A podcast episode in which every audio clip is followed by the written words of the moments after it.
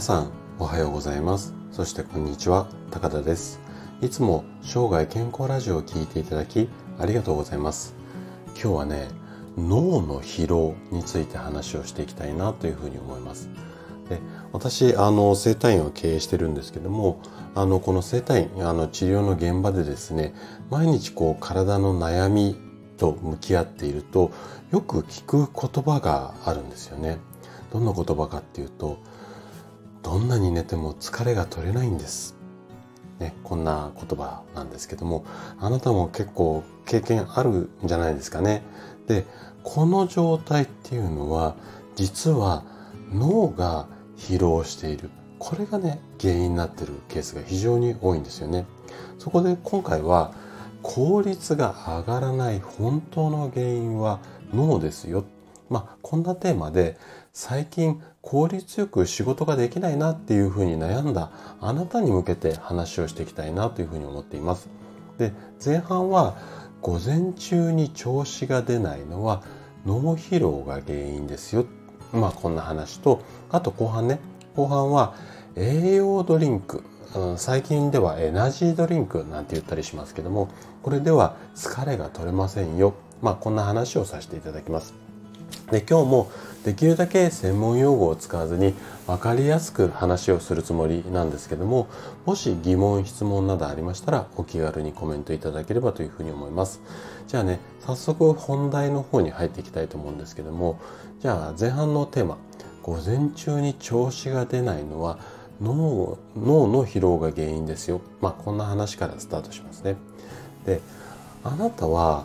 朝まあ毎朝起きた時にこんな感じがしていませんかね。例えばなんとなく疲れが取れないなとか体がまあだるいだとか重いまあそんな感じだったりとか。あとやる気が出ないよね。このこういった感じでこう毎朝起きているあなたに関してはこれはね睡眠によって疲れがまあ疲れって言っても脳の疲れっていうふうに思っていただいて結構なんですけどもこの疲れがリセットできていない、まあ、こういった証拠になってしまうんですよね。でこの疲れがリセットできない時は脳みそに疲労が残った状態、まあ、体の状態としては体の疲れはもしかしたら疲労感っていうのは回復されているんだけども脳みその疲労っていうのが回復できていない状態であるケースが非常に多いんですよね。でこの脳疲労のまんま、うんと朝起きて会社に行って仕事をしたりしていると、次のことの、うん、次のような状態になってしまうんですね。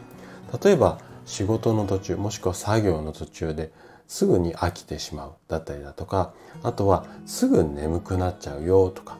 まあ集中力が続かないよ。で、こんな状態が午前中、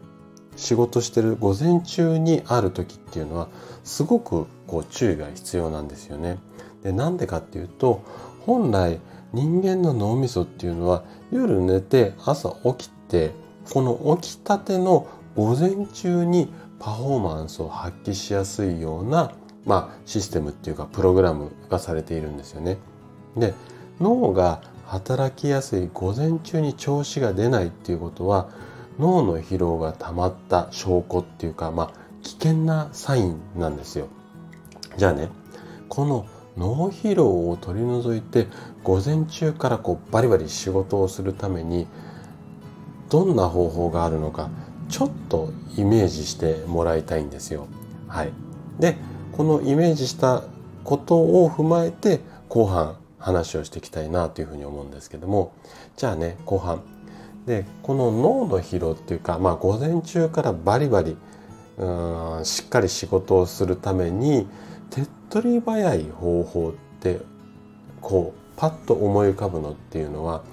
栄養ドリンクもしくは最近エナジードリンクなんていうふうに言われていますがそれを飲んで朝からカッとテンション上げてやっていきましょうこんな人って結構多いと思うんですよ。最近はもう20代の方なんかもいわゆるその栄養ドリンク有名なのありますよね。1社か2社ありますよね。あんなものをこう片手に20代の方もこう通勤してたりする光景とかも結構私も見るのでまあまあかなり浸透しているんじゃないのかなっていうふうに思うんですね。で実際にこの栄養ドリンクまあエナジードリンクですね。の売り上げっていうのは年々増加していて富士経済っていうところが発表したちょっと古いデータなんですけども2019年度のエナジードリンクの市場規模これ実際に結果が出ているところのデータまでがちょっと取れてないんでこれ推定の金額なんですけども800億円って言われてるんですね。でこのエナジードリンク市場っていうのは2019年が800億これ推定なんですけども2016年ってどれぐらいかなって言ったら500億だったんですよね。なので3年ぐらいで300億ぐらい伸びてる。かなり伸びてますよね。まあ、こんなデータなんかもあるんですけどもただねあの勘のいい方はわかると思うんですけどもこういった、まあ、栄養ドリンクエナジードリンクで脳の疲れが取れるはずはないんですよね。はい、でその証拠にってわけではないんですがこの栄養ドリンク、まあ、エナジードリンクの主要成分っていうとカフェインだったりだとかあと微量のアルコールであとは口当たりを良くするための甘味料だったり着色料防腐剤みたいなのも入ってますけどもいわゆる人工の甘味料みたいなものがまあ、大量にっていう言い方はあえてしますけども含まれているんですよね。でこの栄養ドリンクを飲み続けることこそ隠れ疲労を招く、まあ、極悪人って言ったら変なんですけども栄養ドリンクってねすごくこういいことをしてるっていうか体に負担をかけてしまってる成分をガンガン自ら入れちゃっているんですよね。なので注意が必要なんですけどもかつて私もその昔もう何十年ぐらい前になりますかね。うんと20年とか30年ぐらい前。その当時24時間働けますか？とかって言ってもうあの本当にコンビニとかですごく売られていたりするしたんですけどもでそのね栄養ドリンク片手に夜中まで残業してうんまあ仕事で結果を出したんですけどもその結果うんと極度の体調不良に苦しんだ。まあこんな経験私も持っているんですね。なので栄養ドリンクがどれだけ体に悪いのかっていうのはもう私自身が人体実験してるぐらいあのいいものではないので是非ですねこうドリンク剤でない方法で健康を目指していただきたいなっていうふうに思います。はい。ということで、今日は脳疲労について話をさせていただきました。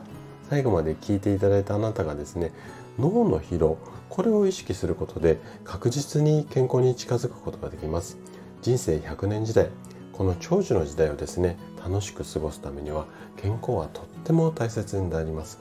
ぜひね、午前中からこうバリバリと仕事をこなせる体、これを手に入れて生涯健康を目指していただけたら嬉しいです。それでは今日も素敵な一日をお過ごしください。最後まで聴いていただきありがとうございました。